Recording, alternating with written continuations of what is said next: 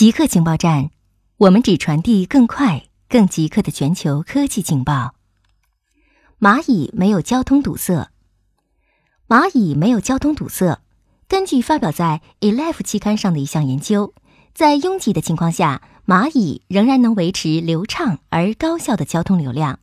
它们能通过调整其行为，适应不断变化的环境。在最新研究中，科学家使用不同宽度的桥来测试不同大小的蚁群，其数量从四百到二点五六万只不等。然后在实验期间监视交通流量，他们发现蚂蚁能在拥挤的环境中维持平稳的交通流量，能根据需要自我调整行为，避免任何的堵塞。研究人员还注意到，蚂蚁会限制自己进入拥挤的路线，确保不会超过桥的承载能力。其宽度允许的最大流量。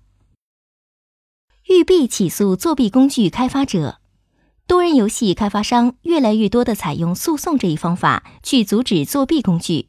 育碧刚刚起诉了旗下热门射击游戏《彩虹六号：围攻》的作弊工具开发者。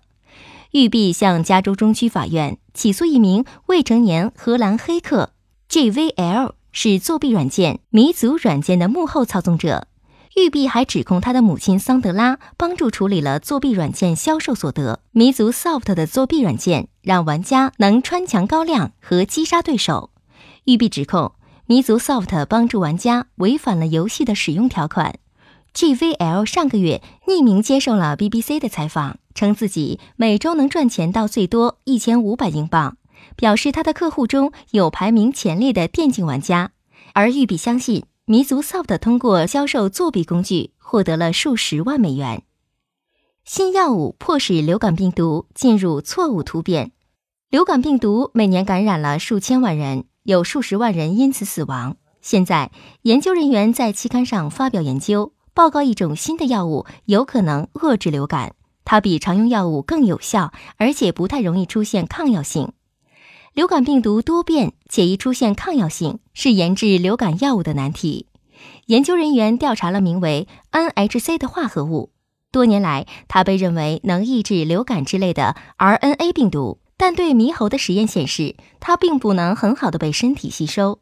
研究人员研究了 NHC 的结构，创造出一种新的化合物，它能在身体内转变成 NHC。对血貂的测试显示，该化合物的效果非常显著。